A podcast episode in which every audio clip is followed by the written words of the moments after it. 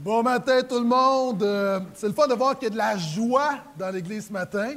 Le psalmiste dit, je suis dans la joie lorsqu'on me dit, allons à la maison du Seigneur. Donc, c'est dans la joie. Souvent, les gens pensent que l'Église, c'est plate. Souvent, il y a des églises, c'est lourd. Euh, merci Seigneur pour l'ambiance. Merci pour vous qui, à chaque semaine, contribuez de faire de cette, euh, cette réunion, plus qu'une réunion, une célébration. Et c'est une grosse semaine, une grosse fin de semaine. Hier, on a eu un super concert. Est-ce que vous êtes d'accord avec moi? Super concert. Oui, on peut applaudir l'équipe. Un super concert de Noël. Plusieurs personnes étaient là, plusieurs bénévoles, plusieurs personnes impliquées. Euh, cet après-midi, encore une fois, un grand événement, c'est la fête, euh, méga fête des bas d'Option Rive-Nord qui nourrit les enfants démunis. Donc, c'est la, la, grande fête pour la communauté cet après-midi. Et ce matin, on continue avec notre thématique sur Noël n'est pas ta fête. Et ça, c'est une bonne nouvelle. Si ce matin tu nous visites, euh, ce n'est pas une insulte, je ne veux pas t'attaquer, t'agresser, mais Noël n'est pas ta fête, donc c'est une bonne nouvelle parce que Jésus ne demande pas beaucoup de choses pour sa fête. Donc Jésus euh, demande peu de choses et c'est pourquoi pas besoin de t'endetter, pas besoin d'engraisser, pas besoin de t'épuiser. Le focus, c'est Jésus. Cela étant dit, euh, vendredi, on a tous été complètement renversés lorsqu'on a appris la fusillade où 20 enfants ont été tirés. Vous savez, ce n'est pas la première fusillade, ce n'est pas la dernière, malheureusement. Euh, puis encore, je disais même, euh, dans la même journée en Chine, un homme a poignardé 20 enfants dans une école élémentaire. Et c'est pas la, première tuerie de la dernière, je l'ai mentionné, mais ce qui rend ça terrible, c'est que c'est la première fois qu'on tue 20 enfants. Et euh, les gens peuvent penser que c'est les États-Unis, c'est loin. Newtown, c'est moins loin à la Newtown qu'à la Rimouski. Donc, c'est quand même assez proche. Et euh, quand, j'ai appris la nouvelle, euh, la chose qui est venue dans mon cœur, c'est, euh, vous savez, il y a 2000 ans, le premier Noël, il y a aussi un massacre d'enfants à Bethléem. Et aussi, il y a 2000 ans, il y a à peu près une vingtaine d'enfants, selon les historiens, qui sont morts. Donc, Noël, malheureusement, c'est aussi ça. Et c'est pourquoi Jésus est venu dans toutes les festivités, puis la joie, puis joie dans le monde. oui, mais il faut toujours se rappeler que Noël, c'est notre monde qui a besoin d'un sauveur. Notre monde qui est perdu, corrompu, un monde qui est mort, qui a besoin d'un sauveur, qui a besoin de Jésus-Christ. Et quand je dis un monde, je peux le dire parce que ça commence par mon cœur, c'est ton cœur, nous avons tous besoin d'un sauveur. Et c'est la raison d'être de Noël. Et euh, le texte biblique nous dit, parlant de ce massacre de Bethléem, qui est encore tellement actuel aujourd'hui, on entend à Rama, on pourrait dire on entend en Connecticut, une voix qui gémit des sanglots amers. Rachel, où on pourrait remplacer Newton, pleure ses enfants et elle ne veut pas se laisser consoler car ses enfants ne sont plus. Cela étant dit, ce matin, j'aimerais regarder un autre texte de Noël, un peu plus joyeux. Si vous avez une Bible, je vous invite à ouvrir avec moi dans l'Évangile de Luc au deuxième chapitre. Euh, si vous avez votre téléphone intelligent, c'est correct de le garder ouvert. On vous demande simplement de fermer la sonnerie. Donc, vous pouvez aller dans Luc 2. Et sinon, vous avez le verset sur les écrans. Donc, nous continuons notre périple au travers des textes de Noël. Et euh, ce matin, on regarde l'annonce. Lorsque Jésus est né, on a terminé avec ça la semaine dernière. On a parlé de ne pas t'endetter, on a parlé de la société de consommation, on a parlé de magasinage. Je t'invite à écouter le message, puis l'écouter gratuitement sur Internet. Euh, si vous êtes ami Facebook, soit avec moi ou vous avez liké la page de l'Église, vous pouvez retrouver ça facilement, gratuitement sur Internet. Donc, je vous invite à l'écouter. Luc, deuxième chapitre, le verset 8. Pendant qu'ils étaient là, donc à Bethléem, le temps où Marie devait accoucher arriva. Et elle, enfanta son fils premier-né, c'est Jésus. Elle l'emmaillota et le coucha dans une crèche parce qu'il n'y avait pas de place pour eux dans l'hôtellerie. Dans les champs environnants, des bergers passaient la nuit pour garder leurs troupeaux. Un ange du Seigneur leur apparut et la gloire du Seigneur resplendit autour d'eux. Une grande frayeur les saisit. Mais l'ange les rassura en disant N'ayez pas peur. Je vous annonce une nouvelle qui sera pour tout le peuple le sujet d'une très grande joie. Un sauveur vous est né aujourd'hui dans la ville de David. C'est lui le Messie, le Seigneur. Et voici à quoi vous le reconnaîtrez. Vous trouverez un nouveau-né dans ses langes et couché dans une mangeoire. Et tout à coup apparut aux côtés de l'ange une multitude d'anges de l'armée céleste qui chantaient les louanges de Dieu, comme on le fait ce matin. Et ils disaient Gloire à Dieu. Est-ce que je peux entendre gloire à Dieu ce matin? Donc, tu chantes comme les anges. Tu n'as peut-être pas la voix d'un ange, tu n'as pas la face d'un ange, mais tu as la proclamation et la louange d'un ange. Gloire à Dieu au plus haut des cieux et paix sur la terre aux hommes qu'il aime. Maintenant, c'est intéressant parce que le texte nous parle de gloire. Le texte parle Noël, c'est la joie, Noël, c'est la paix, Noël, c'est la louange. Mais quand on regarde à notre réalité, Noël, c'est stressant. Êtes-vous d'accord avec moi? C'est stressant, Noël, c'est épuisant, c'est drainant, Noël. Et on va se dire les vraies choses. On peut chanter Joie dans le monde, la paix, le petit Jésus dans la crèche. C'est siphonnant, Noël. D'ailleurs, si vous allez magasiner, voici ce que vous allez vivre. Regardez la madame au centre, je pense qu'elle a très bien compris l'esprit de Noël. Vous allez magasiner, et, moi, je deviens, je deviens agressif quand je magasine. Pourquoi il y a plein de gens, tu fais la file, tu chaud, tu ton manteau, euh, tu veux quelque chose, il n'en reste plus, c'est plein partout, tout le monde est stressé, et Noël, c'est stressant. Non seulement le magasinage, c'est stressant, ça stresse notre budget, j'en ai parlé la semaine dernière, mes enfants sont stressants. Seulement les miens ou les vôtres aussi? On peut en parler, ils ne sont pas là, Majoritairement, ils ne sont pas là. On va se le dire, on fait une thérapie collective. Ils sont stressants, nos enfants. Et voici, encore ce n'est pas fini, voici des enfants, comment c'est stressant, comment ça peut être stressant des enfants, petits et grands, à Noël.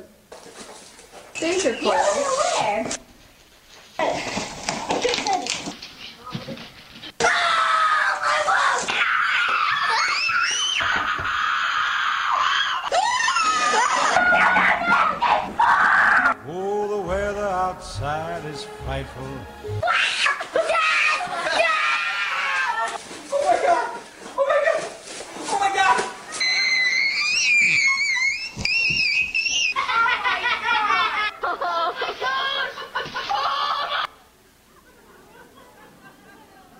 Ô sainte nuit, ô nuit de paix. Nuit de paix, oui. Ma femme est aussi stressante. Je suis aussi stressant.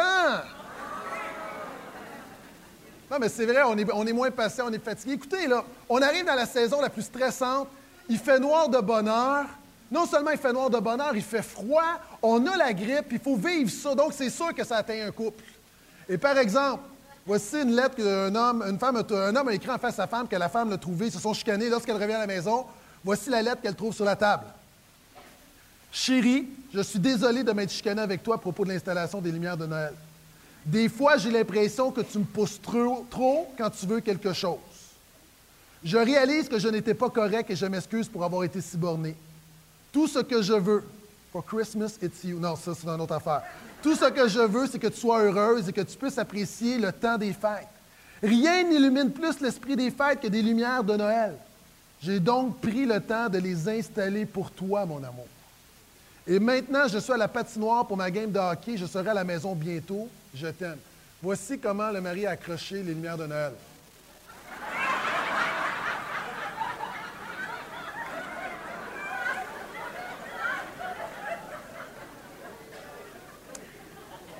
Lorsque le mari revient de la maison, de sa game de hockey, il y a une lettre également.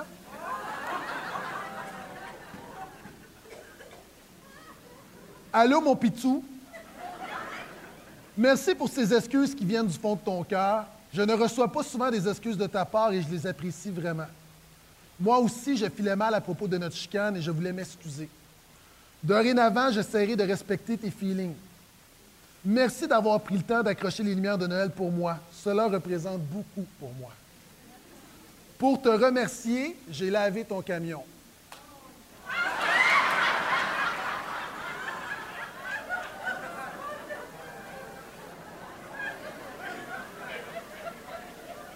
Ne faites pas ça à la maison, s'il vous plaît. Si vous, en êtes, rendu là, il y a des pasteurs pour vous aider? Envoyez-nous un courriel. Mais c'est stressant, les fêtes. Même, avez-vous remarqué, non seulement les, fêtes, c'est en tant que tel le party, parce qu'on se dit, OK, euh, souvent il y a des froids dans les familles, souvent on ne sait pas si telle personne va venir. Souvent aussi, dans toutes les familles, on dirait qu'il y a un mononcle, une ma tante qui boit trop et qui commence à se fâcher, puis qui commence à, bousiller la, la, fête de tout le monde. Mais même les préparatifs. Hein, il faut que tu te prennes d'avance pour faire la nourriture. Et si vous recevez, il faut que tu fasses le gros ménage. Et même la route est stressante, on voyage, les gens sont fatigués, les gens ont bu, on est fait. Donc, tout est stressant. Même, c'est ridicule, j'ai fait une prise de conscience l'année passée, on recevait et j'ai vu une recette de Ricardo, des petites patates à bonhomme de neige. Et là, pour faire les petits bras, ça prend des feuilles de romarin. Maintenant, essayez de trouver du romarin le 24. Il n'y en avait plus. Et là, je commençais à paniquer. Je me disais, non, non, mais si je n'ai pas de petits bras pour mes bonhommes de neige, pour ma purée de patates, ça ne fonctionne pas. Finalement, j'en ai trouvé après quatre épiceries. Le soir, dans le roche, on fait la nourriture. Je sers les assiettes, j'ai oublié de mettre mon romarin. Mais savez-vous quoi, moi, qui suis un pasteur rempli de l'Esprit de Dieu et qui marche dans le fruit de l'Esprit, ça a bousillé ma soirée. Je me suis dit, non, non, non, il manque de quoi, il manque de quoi.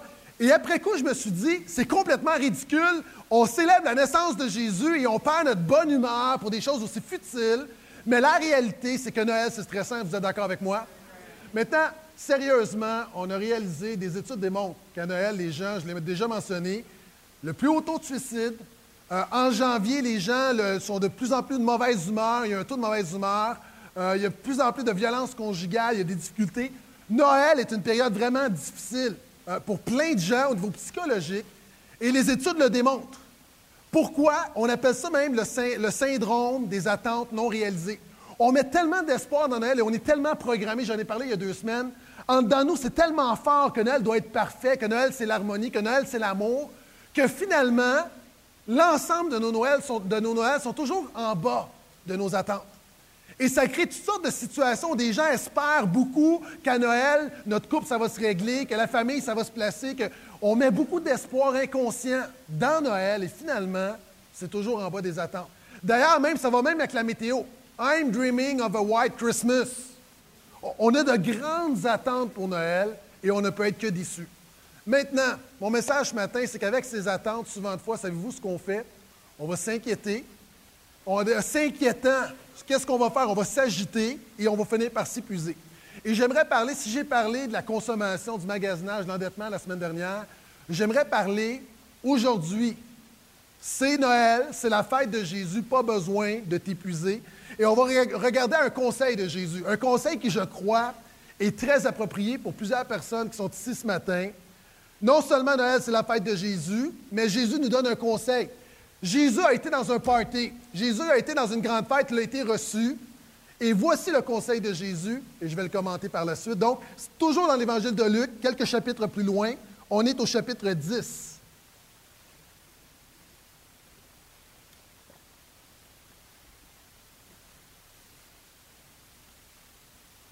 Jésus entra dans un village. Là, une femme nommée Marthe l'accueillit dans sa maison. Elle avait une sœur appelée Marie. Celle-ci vint s'asseoir au pied de Jésus et elle écoutait ce qu'il disait. Pendant ce temps, Marthe s'affairait à beaucoup de tâches. Hein. elle reçoit, il faut que ça soit beau. Imagine, Jésus vient manger à la maison. Hein, tu, te, donnes beaucoup de troubles pour ta belle-mère. Imagine si Jésus arrive à la maison. Jésus arrive.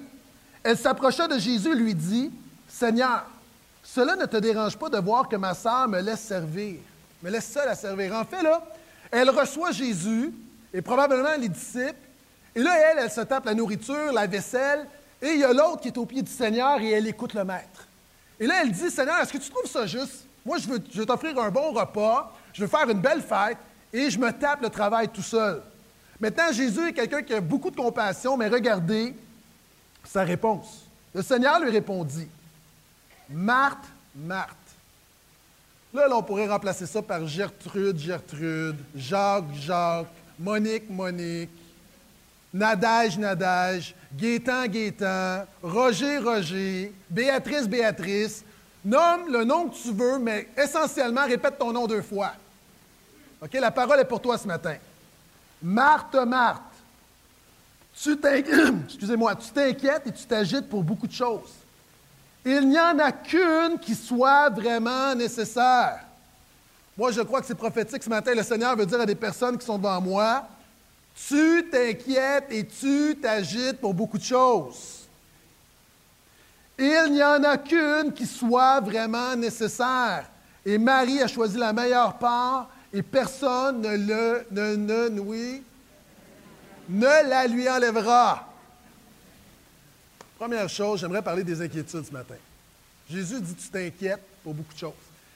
Et souvent à Noël, c'est stressant parce qu'on se stresse avec ce qui se passe, mais ce qui est absurde, c'est non seulement on se stresse avec ce qui se passe, c'est qu'on s'inquiète de ce qui pourrait se passer. On anticipe négativement les choses. Maintenant, l'inquiétude est une forme de peur. Et c'est drôle parce que le message, un des messages qui revient partout dans les textes de Noël, c'est N'aie pas peur. Lorsque le père de Jean-Baptiste apprend par l'ange que sa femme va porter un enfant, l'ange lui dit N'aie pas peur. Lorsque l'ange dit à Marie Voici, de manière surnaturelle, tu vas porter un fils qui va être le Messie, il dit à la jeune fille qui, selon les standards de notre époque, serait un ado N'aie pas peur. Lorsqu'il dit à Marie, à Joseph, ne prends cette femme-là, cette femme-là, Marie, ta fiancée, c'est correct, c'est le plan de Dieu, c'est Dieu qui est intervenu. Il va dire à Joseph, n'aie pas peur de prendre Marie. Et on a vu dans notre texte tout à l'heure que les bergers, lorsqu'ils voient les anges et la gloire de Dieu, l'ange va dire, n'ayez pas peur. Maintenant, moi, j'aimerais te dire, à cette époque de Noël, n'aie pas peur. Et j'aimerais enseigner six choses pour vaincre nos inquiétudes. Non seulement à Noël, mais pour l'ensemble de l'année, parce que ce qui est bien avec Jésus, c'est que oui, Noël, c'est la fête de Jésus, mais Jésus demeure Seigneur 365 jours par année. Et ce qui est bien pour le croyant, c'est que c'est toujours Noël. On célèbre toujours notre vie est basée sur la naissance du Sauveur, du Seigneur, et c'est ça qui change notre vie. Et j'aimerais te donner six conseils pour vaincre tes inquiétudes durant toute l'année. Première chose, tout le monde ici, nous luttons avec des inquiétudes. Personne n'est à l'abri des inquiétudes. Certains s'inquiètent plus que d'autres mais personne n'est à l'abri des inquiétudes. Job va dire quelque chose qui est le, cauchemar de plusieurs d'entre nous. Après, avoir vécu toutes sortes d'épreuves, Job va dire Ce que je crains, voilà ce qui m'arrive. Ah, il y a des gens, tu as eu, tu dis Moi, là, la pire chose qui pourrait m'arriver, c'est divorcer, puis tu divorces. Des gens, tu dis Moi, la pire chose qui pourrait m'arriver, c'est telle maladie, puis tu as telle maladie. Des gens, tu dis Moi, là, ça, c'est le pire scénario, et finalement, c'est le pire scénario qui se produit. Maintenant, six choses pour vaincre nos inquiétudes. La première chose, tu dois comprendre que l'inquiétude est causée par le péché. Tu dois comprendre que dans le plan de Dieu, Dieu ne te demande pas de t'inquiéter et tu n'es pas obligé de vivre avec l'inquiétude. Est-ce que je peux entendre amène à ça? Première chose, la peur est la conséquence du péché. Adam, après s'être révolté contre Dieu, et décidé de vivre à sa manière, Adam répondit à Dieu, Je t'ai entendu dans le jardin et j'ai eu peur. Le problème, je l'ai mentionné la semaine dernière, c'est que l'être humain, l'homme naturel, monsieur, madame, tout le monde dans la rue, et plusieurs d'entre nous, sans Jésus, on a décidé de remplacer Dieu par des choses et des personnes. Ça fait en sorte que notre bonheur est fragile. Et c'est ce qui amène la peur parce qu'on sait très bien que notre bonheur est fragile parce qu'il repose sur des choses éphémères et fragiles. C'est pourquoi c'est la conséquence du péché. Quand ton bonheur est en Dieu, quand tu es fondé en Dieu, la peur n'est plus là parce que Dieu est solide, il est le même hier, aujourd'hui, éternellement. Et la première chose, réalise que la peur n'est pas dans le plan de Dieu. L'inquiétude est une forme de peur. Maintenant, j'aimerais te donner trois citations sur l'inquiétude. J'en ai quatre dans mes notes, donc je vais t'en donner quatre. S'inquiéter, c'est abuser du merveilleux cadeau divin qu'est l'imagination. Deuxièmement, ça ne sert à rien d'ouvrir votre parapluie avant que la pluie ne tombe. Dans plusieurs d'entre nous, on s'inquiète, on imagine toutes sortes de scénarios. Et moi, une des choses que j'aime beaucoup dire, on traversera le pont lorsqu'on sera rendu à la rivière. On ne va pas commencer à se poser la question est-ce qu'il va y avoir une rivière, est-ce qu'il va y avoir un pont? On verra rendu là parce que je ne le contrôle pas. Ah, ça, je l'aime et je pense que je vais l'illustrer.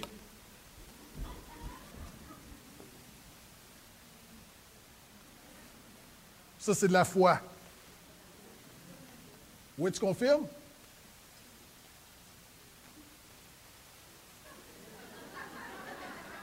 Je veux illustrer ce qu'est l'inquiétude et je la vis vraiment présentement. J'ai peur, j'ai peur de me retrouver à rire et délire ou drôle de vidéo. L'inquiétude, c'est comme te balancer. Ça te fait faire quelque chose, mais ça te mène nulle part.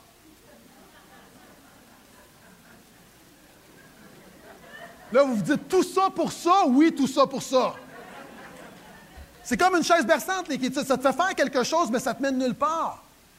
Finalement, l'inquiétude, c'est quoi? L'inquiétude. L'inquiétude est la fin de la foi et la foi est la fin de l'inquiétude.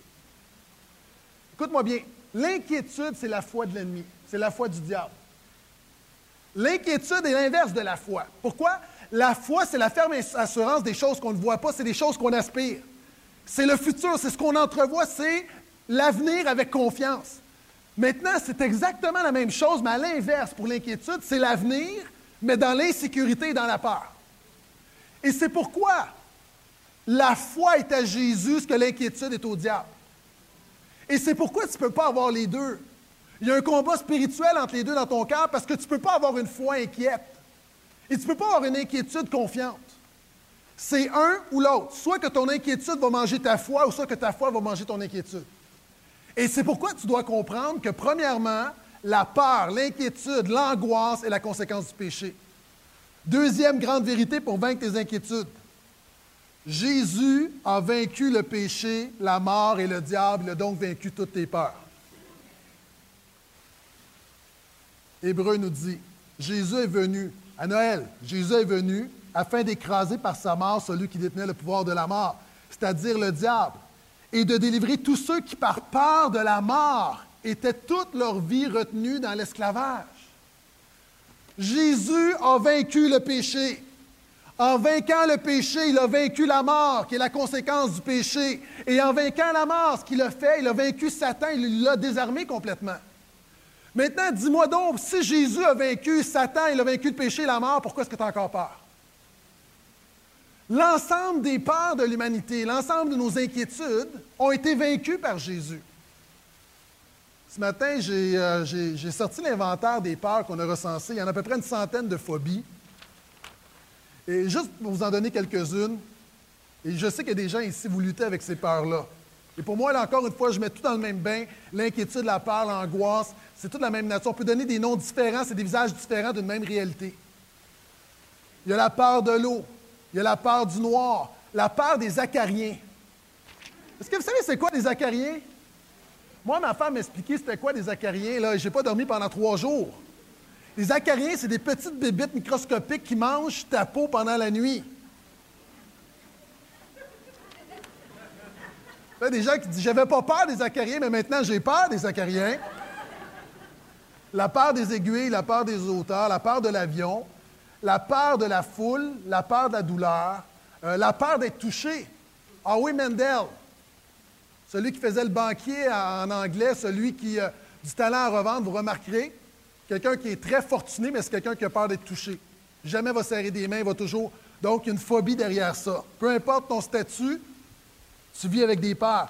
La peur du tonnerre, la peur d'être sale, la peur du cancer, la peur. Il y a même une peur, c'est la peur des églises.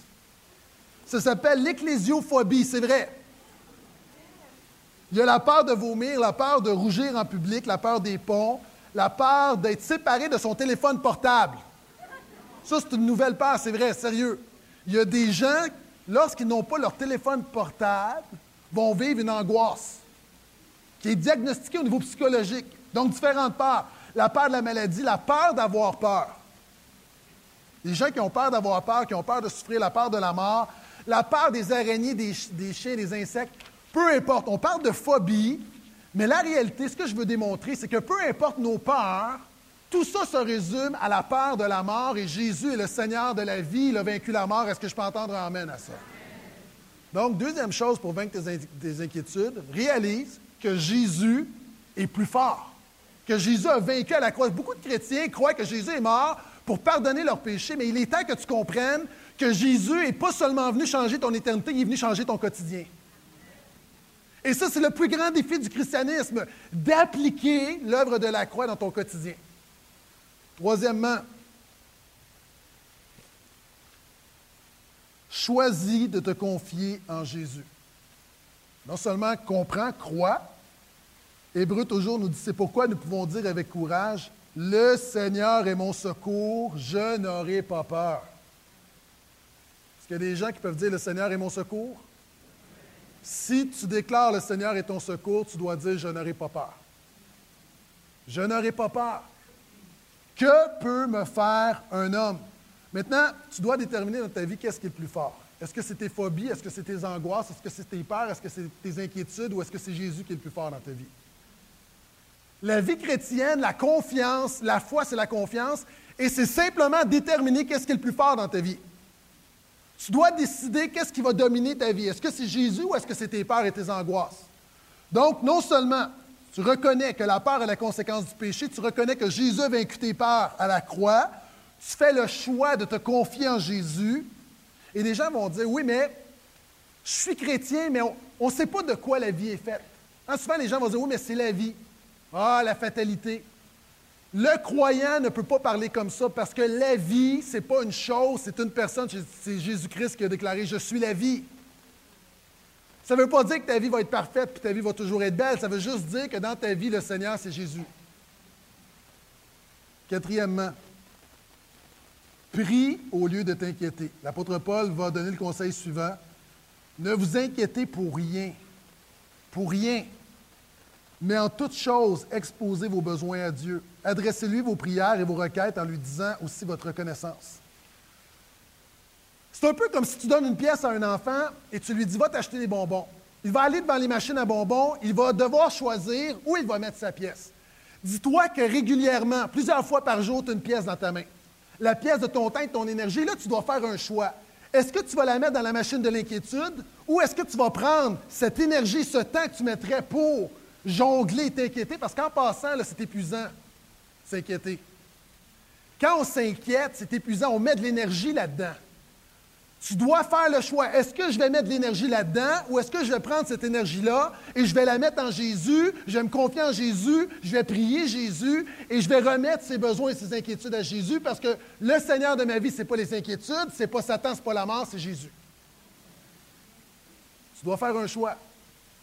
Et au lieu de t'inquiéter, moi, régulièrement, il m'arrive, ben, pas régulièrement, mais ça m'arrive, je me réveille la nuit, ça commence à tourner, et là, quand ça commence à tourner, il y a toutes sortes de situations. Et là, je dois faire le choix, soit que je continue à jongler, ou soit que je fais un pas de foi et je commence à me confier en Dieu, je présente mes besoins à Dieu et je me rendors. Choisis. Je ne dis pas que c'est facile, c'est un choix à faire. Cinquièmement, et cela, je l'aime. Comprends l'amour de Dieu pour toi. Et là, je n'ai pas dit ressens l'amour de Dieu. Je n'ai pas dit ressens, viens, on va faire un appel, je prie, ressens l'amour de Dieu, puis Jésus, entoure-le de tes bras d'amour. Puis il y a un temps pour ça, là, mais la vraie différence, c'est quand tu comprends les choses. Parce qu'une expérience, ça vient puis ça va. Tes émotions, ça monte, ça part. Maintenant, tu as besoin de saisir et d'avoir une conviction rattachée à la connaissance de ce que Dieu a fait pour toi. Et voici ce que dit l'apôtre Jean. Et souvent, c'est un verset qui est cité, mais qui est tellement mal compris. Dieu est amour. Ça commence bien. Dieu n'est pas quelqu'un qui a de l'amour. Dieu n'est pas un être aimant. Dieu ne dégage pas de l'amour. Dieu ne communique pas de l'amour. Dieu est amour. Tout ce qu'il est, chaque particule, si je peux parler ainsi, de son être est amour. Chaque parcelle et chaque portion de Dieu est amour. Tout ce que Dieu est est amour. Il n'y a rien en Dieu qui n'est pas amour. Dieu est amour. Voici comment l'amour est parfait en nous. Parce que c'est bien que Dieu est amour, mais ce qui est important, c'est comment ça marche dans ta vie. Donc, Dieu est amour, voici comment l'amour est parfait en nous, afin que nous ayons de l'assurance. Ça, c'est le contraire de l'inquiétude. Afin que nous ayons de l'assurance au jour du jugement. Il n'y a pas de peur dans l'amour, mais l'amour parfait bannit la crainte. Car la peur implique un châtiment et celui qui a peur n'est pas parfait dans l'amour. Qu'est-ce que ça veut dire? Ça veut dire que Dieu est tellement amour, Dieu t'aime tellement qu'il a envoyé son Fils. Ça, tout le monde, beaucoup d'entre vous, du moins, vous le savez. Maintenant, la réalité, c'est que Dieu, l'amour de Dieu manifesté, Dieu nous a montré son amour en envoyant Jésus à la croix. Dans ta vie, quand tu mets ta confiance dans la foi, dans la croix, tu sais que lorsque tu vas te présenter devant Dieu, tu ne seras pas jugé, tu n'auras pas de châtiment parce que tes péchés sont pardonnés, tu es justifié en Jésus. On est tous d'accord jusqu'à maintenant. Donc, au jour du jugement, si tu es un vrai croyant, tu ne vas pas arriver comme.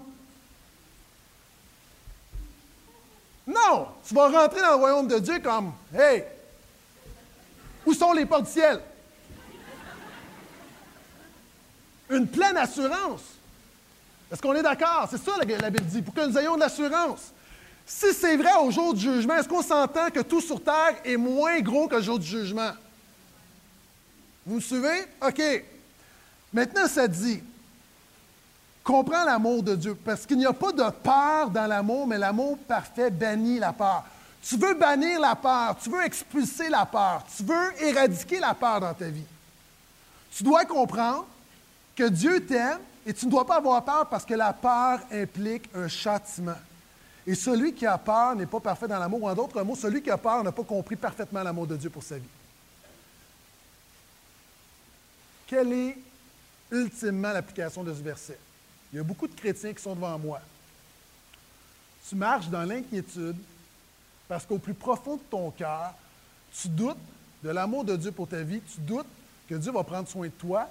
Et souvent, tu sais que ta vie n'est peut-être pas ce qu'elle devrait être. Et quelque part, tu as peur que les épreuves soient la manière que Dieu euh, veut, veut, agir dans ta vie pour te démontrer que tu n'es pas à la hauteur. Plusieurs personnes, lorsque tu es éprouvé, tu cherches qu'est-ce que tu as fait de pas correct. Et plusieurs personnes s'inquiètent parce qu'ils n'ont pas saisi que l'amour de Dieu non seulement fonctionne dans l'éternité, mais dans cette vie, les épreuves que tu vis ne sont pas la conséquence de ta marche en Jésus. Je crois que oui, lorsqu'on fait des actions, des mauvaises actions, il peut y avoir une conséquence, mais je crois que celui qui est en Jésus, lorsqu'on est malade, lorsqu'on vit une épreuve, lorsqu'on a des crises, ce n'est pas Dieu qui nous juge, parce que Jésus a tout porté à la croix pour nous. Est-ce que je peux entendre un vrai amène à ça? Et il y a plein de chrétiens qui marchent dans l'inquiétude, qui marchent dans la peur et dans l'insécurité, parce qu'ils n'ont pas compris comment Dieu les aime. Ils n'ont pas compris, ils s'imaginent, ils comprennent très bien qu'ils sont pardonnés, ils croient que ça fonctionne pour l'éternité, mais ils ne croient pas que ça fonctionne dans leur quotidien.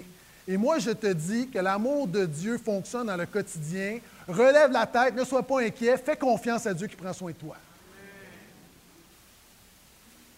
Le sixième conseil pour euh, ne pas t'inquiéter, ne te laisse pas ramener à tes peurs. Chaque personne ici, on va toujours avoir à lutter contre le péché. On va toujours avoir à lutter avec des craintes. Il y a des gens ici qui ont une prédisposition génétique à t'inquiéter. Toute ta vie, écoute-moi bien, toute ta vie, tu vas avoir à lutter contre l'inquiétude, mais Jésus peut te rendre vainqueur toute ta vie. Et la Bible dit, en effet, vous n'avez pas reçu un esprit qui fait de vous des esclaves et vous ramène à la peur. Le défi du chrétien, c'est non seulement de recevoir ce que Jésus a fait dans ta vie, mais de ne pas te laisser ramener à ton ancienne vie. C'est de marcher par l'esprit, mais de ne pas te laisser ramener à la chair. C'est-à-dire de déclarer que Jésus est Seigneur, mais de ne pas, te, laisser ramener à la seigneurie du diable. C'est-à-dire de déclarer que Jésus est ta justice, mais de ne pas laisser le péché dominer dans ta vie. Et souvent, on vient, on reçoit, tout est accompli en Jésus, mais le défi, c'est de ne pas se laisser ramener. Il y a un courant naturel de peur, d'inquiétude et d'angoisse dans cette vie qui veut nous ramener à ça et on doit dire non, je suis ancré et fondé en Jésus, je ne me laisserai pas ramener à ça. Il y a des gens qui disent oui, mais pasteur, c'est facile à dire pour toi, tu ne vis pas ce que je vis.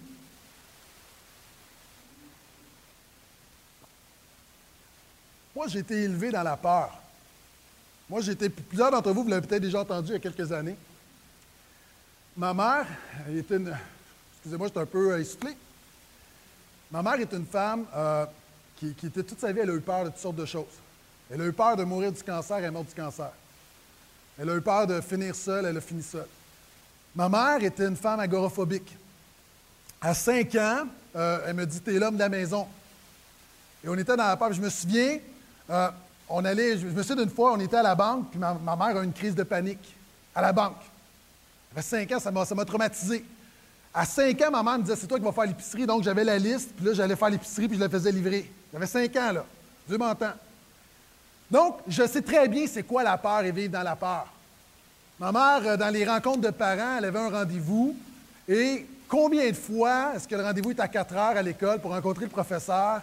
Et à 5h30, ça commence 4h30, 5h, on vient voir, ta mère n'est pas là, ta mère n'est pas là.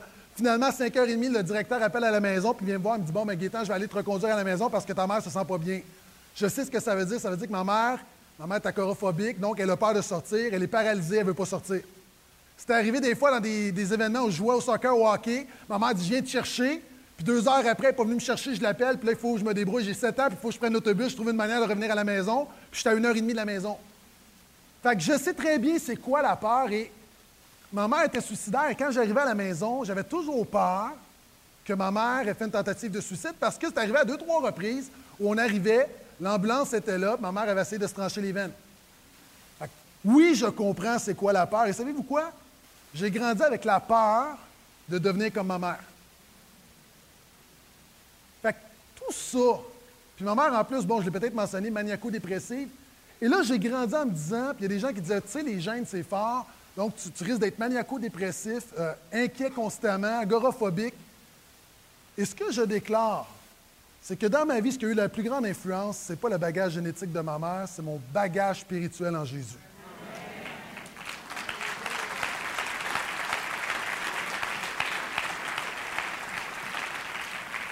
Est-ce que je dis que si tu es chrétien, tu ne devrais pas être maniaco-dépressif, tu ne devrais pas prendre des antidépresseurs, tu ne devrais pas être inquiet? Ce n'est pas ça du tout que j'ai dit. Ce que je dis, c'est que si tu es en Jésus, ce qui détermine ta vie avant toute chose, c'est Jésus. Et le plus fort dans ta vie, c'est Jésus. Et je l'illustre, je parle de mon expérience pour démontrer que justement dans la vie, le défi, c'est de ne pas te laisser ramener. Pourquoi? C'est de dire, voici ce que j'ai en Jésus, mais garde ce que tu as en Jésus. Et il y a des gens, quelquefois, tu ne réalises pas, tu es juste quelqu'un d'inquiet, tu t'inquiètes, tu t'inquiètes, tu t'inquiètes. Il est temps, à cette période de Noël 2012, de dire non, je reçois et je prends ma victoire au nom de Jésus. Première période.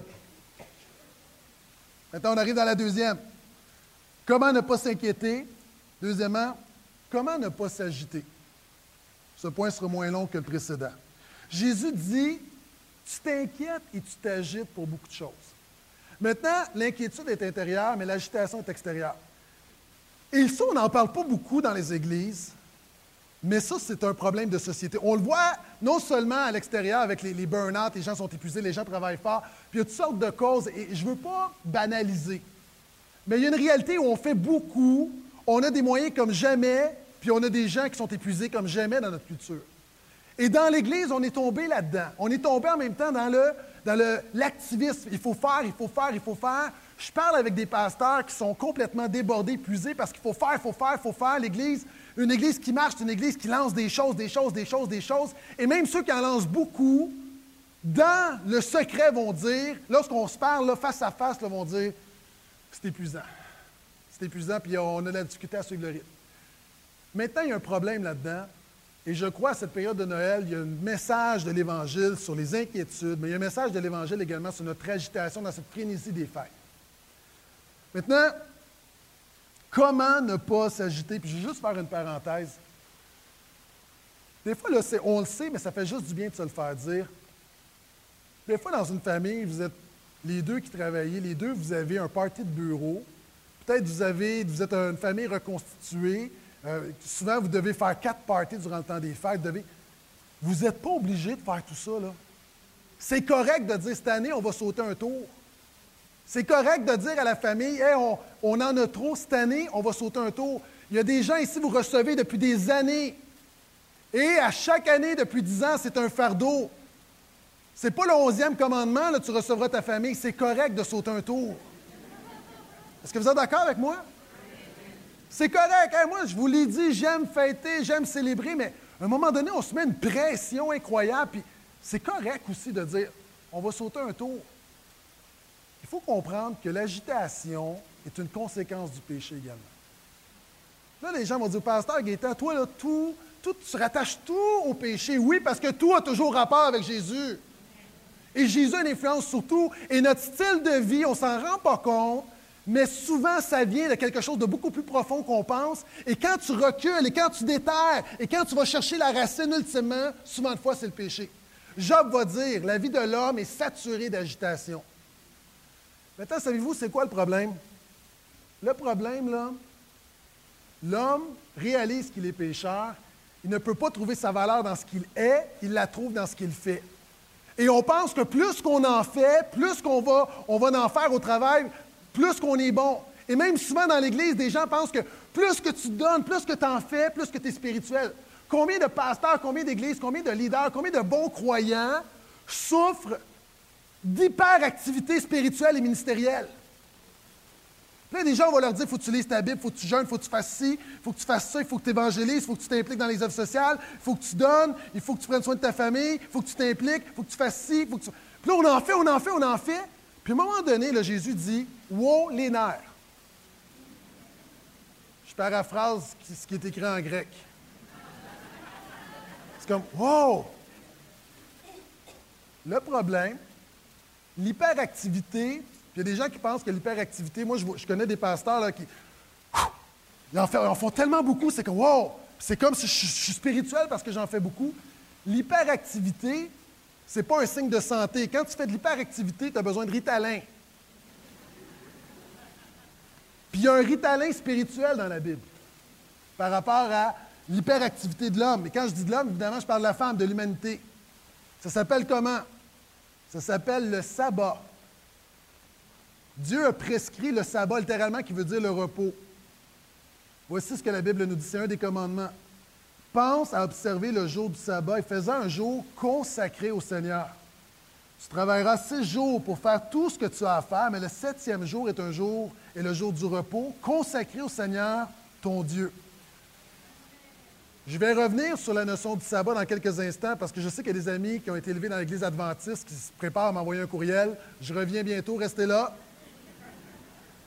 Mais il y a un principe, principe de base, c'est que Dieu dit, à un moment donné, tu vas oh, OK, tu vas lever la pédale parce que ta valeur n'est pas dans ton activité. Le sabbat, en passant, ultimement, le sabbat, ce n'est pas tellement la cessation d'activité. Le sabbat est un temps où tu arrêtes pour connecter avec Dieu. C'est ça le sabbat. Le sabbat, c'est connecter avec Dieu. Il y a des gens qui disent Ah, moi, là, quand je veux vraiment prendre un sabbat, je ne vais pas à l'église, j'arrête de tout faire. Et la réalité, le véritable repos, oui, c'est d'arrêter des activités, mais avant toute chose, ton véritable repos, c'est de connecter avec Dieu. Et Dieu a prescrit justement à l'agitation de l'humanité, à l'agitation de son peuple. Et c'est encore vrai aujourd'hui de dire, il a prescrit un ritalin spirituel, ça s'appelle le repos, le sabbat. Maintenant, comment ça s'applique aujourd'hui? Troisième vérité, pour ne pas t'agiter. Non seulement l'agitation est une conséquence du péché, Dieu a prescrit un repos pour être en communion avec lui. Ta valeur n'est pas dans tes œuvres, mais en Dieu. Car celui qui est entré dans le repos de Dieu, regardez, se repose de ses œuvres comme Dieu s'est reposé des siennes. Du monde devant moi, tu as besoin d'arrêter de te reposer de tes œuvres. Moi, je suis un homme très actif. Même quand je suis calme, je suis agité en dedans. Je pense, je développe. Moi, j'ai toujours des plans pour tout. Hein, toujours des plans, des plans, des plans, des plans.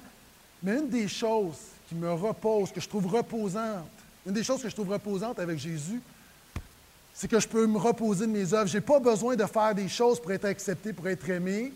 Ma valeur n'est pas dans la croissance de l'Église, ma valeur n'est pas dans mon homélitique, ma valeur n'est pas dans mon leadership, ma valeur est dans le fait que Jésus m'aime et s'est donné pour moi. Et c'est reposant d'être chrétien. Pourquoi? Parce que je n'ai pas besoin de faire pour être aimé par Dieu, je n'ai pas besoin de faire pour être accepté. Pourquoi je me repose de mes œuvres en lui? Et je le sers d'un cœur léger. Et il y a des gens qui ont besoin d'apprendre. Et l'homme naturel veut démontrer sa valeur. Et regardez ce qu'on fait avec notre salut. On veut gagner notre salut par nos œuvres. Hein? On veut faire, je suis une bonne personne, je fais ci, je fais ça.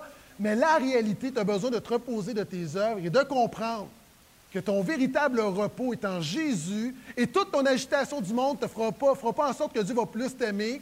Toute ton agitation ne te donnera pas le ciel, ne pardonnera pas tes péchés. Ce n'est pas parce que tu lis trois chapitres par jour que Dieu va plus te pardonner. Repose-toi de tes œuvres, confie-toi en Jésus. Et le dernier point. Jésus est le seul qui offre le véritable repos spirituel. vous dites, oui, mais pasteur, tu l'as déjà dit, tu viens de le dire. Je m'excuse, j'ai brûlé mon punch. Jésus est le seul qui offre le véritable repos spirituel. Jésus va dire, venez à moi. Et là, tout le monde connaît ce verset-là, mais combien l'applique dans le quotidien? Venez à moi, vous tous, vous tous qui êtes fatigués et chargés, je vous donnerai du repos. Prenez mon joug sur vous et recevez mes instructions, car je suis doux et humble de cœur, et vous trouverez du repos pour vos âmes. Moi, il m'arrive quelquefois, dans toute la turbulence et l'agitation de la vie, de réaliser, là, il y a comme c'est la voix de l'Esprit dans mon cœur qui dit là, là, t'arrêtes puis tu connectes avec moi. J'ai besoin d'aller chercher du repos pour mon âme. Il y a quelques fois où je réalise très bien, puis j'essaye, j'essaye, puis par moi-même, j'essaye d'aller chercher ma paix, j'essaye d'aller chercher mon repos, j'essaye de tasser les inquiétudes, mais il vient un moment donné où Dieu me dit arrête d'essayer et fais-moi confiance simplement. Ah, on voit souvent la vie chrétienne comme OK, connecter avec Dieu, connecter avec Dieu.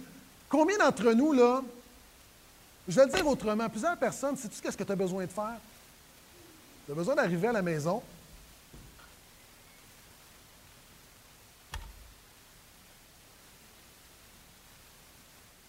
OK, qu'est-ce que je prie? Rien. Tu as besoin juste de te tenir. La Bible dit arrêtez et sachez que je suis Dieu. Ça, là, ça peut révolutionner ta vie. Parce que souvent, on est tellement agité, il y a plein de choses, et là, on se dit OK, là, il faut que j'aille prier, il faut que je prie, il faut que je prie. Mais c'est juste une chose de plus. Arrête, repose-toi en Jésus. Et en passant, il y a du monde, là, Jésus te donne le repos de ton âme, mais tu as besoin que Jésus te donne la sagesse pour le repos de ton corps. Pourquoi? Parce que c'est pas juste spirituel l'affaire. Si tu dors mal, tu manges mal, tu n'as pas un horaire balancé, tu peux prier comme tu veux, là. Dieu, est un Dieu d'ordre, un Dieu ordonné, et ça va ensemble.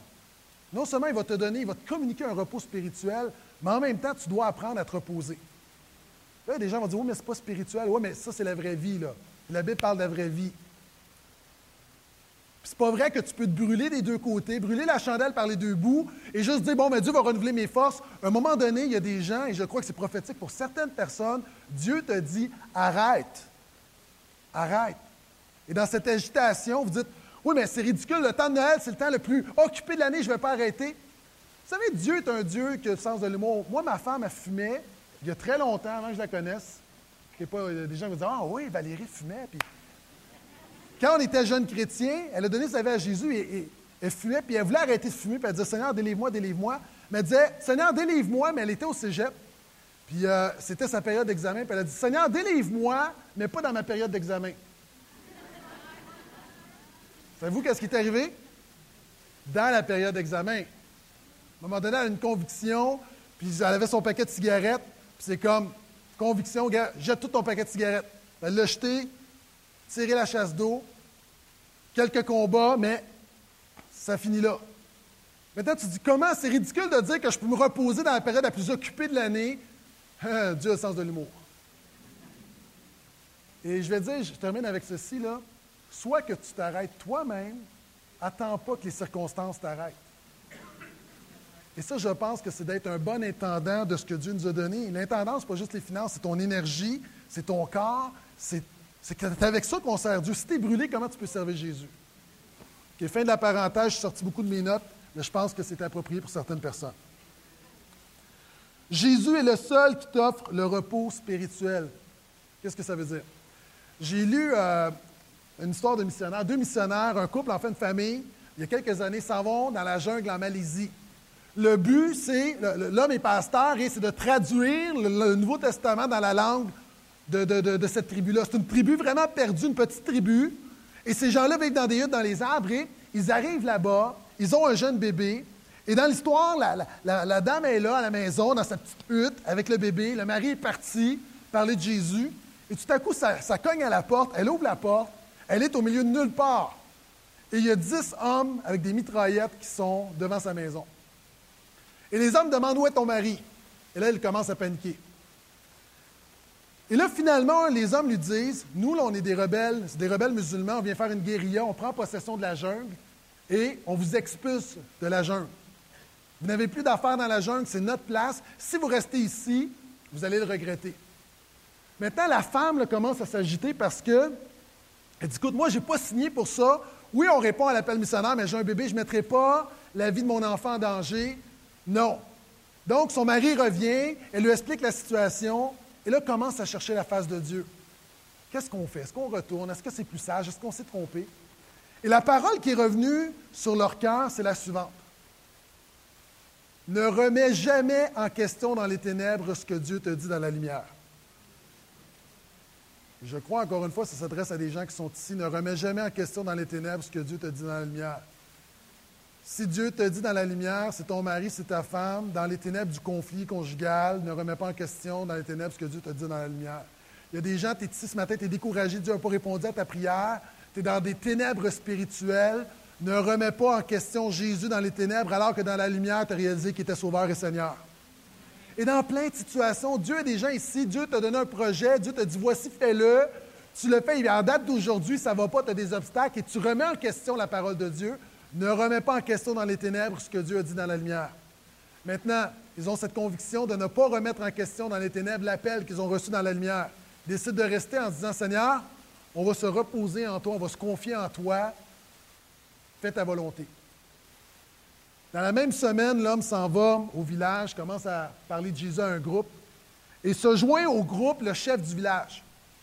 Maintenant, le chef du village écoute, et à la fin, vous savez, le signe de politesse dans cette tribu, c'est que lorsque tu entends un discours, et pour démontrer que tu as bien écouté, tu résumes le discours de celui qui vient de parler.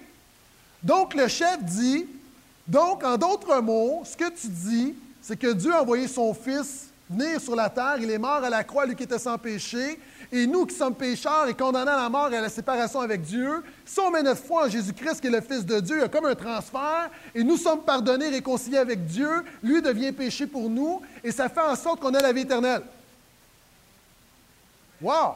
Il dit, oui, c'est en plein ça. Et l'homme décide de donner sa vie à Jésus. Maintenant, les autres, il y a comme un mouvement, il y a un réveil, les gens donnent leur vie à Jésus. Et là, le, missionnaire est curieux, il demande au chef du village Pourquoi est-ce que tu es, venu m'entendre? Puis il me dit Il dit, C'est ma femme qui me dit de venir. Ah, même dans cette culture-là, ça marche de même. OK? Maintenant, le missionnaire va voir la femme. Vous allez voir où je veux en venir. Il va voir la femme. C'est une dame, évidemment, c'est des gens assez âgés. Et la dame lui dit Oui, c'est moi qui lui ai dit d'aller t'entendre. Parce que mon père, qui est mort aujourd'hui, évidemment, elle est très, très, très âgée, très vieille, mon père était le sorcier du village. Et mon père avait souvent des oracles, des prophéties. Et mon père nous a toujours dit, je ne sais pas comment l'expliquer, mais un jour, un homme blanc va venir avec un livre, va vous parler de Dieu et de la vie éternelle, puis vous devez le croire. Et ça, c'était avant la Deuxième Guerre mondiale. Maintenant, Dieu a confirmé, encore une fois, ce qu'il dit dans la lumière demeure vrai dans les ténèbres. Tu n'as pas à t'agiter quand ça ne va pas comme tu veux, parce que Dieu, de toute éternité, a un plan pour ta vie. Il avait préparé. Et cette femme et cet homme auraient pu s'agiter, mais se sont simplement reposés en Dieu, croyant que Dieu contrôlait tous les détails de leur vie et 50 ans d'avance, Dieu avait préparé leur venue. Maintenant, je ne sais pas ce que tu vis, mais je sais simplement que Dieu n'est pas pris au dépourvu parce que tu vis. Il n'est pas pris au dépourvu. Dieu contrôle les domaines de ta vie. Et moi, je veux t'encourager dans le temps des fêtes à te reposer en lui. Est-ce que je peux entendre un amen à ça? Petit verset pour nos amis adventistes, j'allais l'oublier. Nos amis adventistes vont dire, je le mentionne parce qu'à chaque fois que je parle du sabbat, j'en parle pas beaucoup, mais depuis 15 ans, je reçois des courriels des gens qui disent, il y a des gens qui disent, des adventistes par exemple, du septième jour, que tu dois adorer le Seigneur le samedi seulement. Si tu vas à l'église le dimanche, c'est un péché. Je vais juste le mentionner parce que je sais qu'une grande église, ça circule. Voici ce que la Bible dit. C'est pourquoi ne vous laissez juger par personne commence bien. À propos de ce que vous mangez, hein, des gens qui disent qu'un chrétien ne doit pas manger de porc, on a dit ça n'a pas rapport. Ça n'a pas rapport, c'est pas biblique, c'est la loi, c'est le moralisme, c'est pas Jésus, ça. Ne vous laissez juger par personne à propos de ce que vous mangez, de ce que vous buvez, au sujet de l'observance des jours de fête, des nouvelles lunes ou des sabbats. Même à l'époque, on chicanait des gens disaient non, non, un vrai chrétien va à l'église le samedi, un vrai chrétien va à l'église le dimanche. L'apôtre Paul dit Tout cela n'était que l'ombre des choses à venir, la réalité est en Christ. En d'autres mots, Dieu n'a rien à faire qu'on se réunisse le samedi, le dimanche, le dimanche, le mardi ou le jeudi. Ce qui est important, c'est que tu vives avec Jésus et que tu honores Jésus.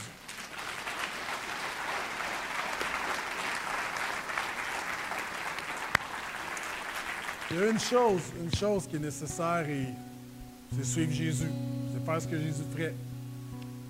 Comme j'ai souvent dit, je ne veux pas être moraliste dans ce temps des fêtes. Tout ça est légitime, mais juste peut-être apporter un autre son de cloche. Est-ce que ça se pourrait, juste dans cette frénésie, qu'on se concentre sur une chose? Faire le bien, être là pour les autres, communiquer Jésus. Moi, ma prière, c'est qu'en ce Noël 2012, que tes inquiétudes soient vaincues au nom de Jésus. Que tu reçoives le repos de Jésus. Qu'on puisse se concentrer à faire ces choses-là, parce que souvent, fois, on n'est pas capable de faire ces petites choses parce qu'on est tellement fatigué, on est tellement inquiet, on vit tellement de choses. Et pour le faire, cette chose, il faut faire le ménage. Il faut enlever les, les différentes choses qui sont un obstacle à l'œuvre de Dieu dans nos vies. Ma prière, c'est que ce Noël 2012 soit un vrai Noël, soit vraiment une naissance de quelque chose, une naissance de l'œuvre de Jésus dans ta vie. La seule chose qu'on peut répondre à ça, c'est Jésus, je te suivrai. Et les anges ont dit, on va faire la louange à Dieu. J'aimerais terminer en chantant ce chant qu'on a chanté tout à l'heure. Offrir notre louange à Dieu, déclarer, je te suivrai.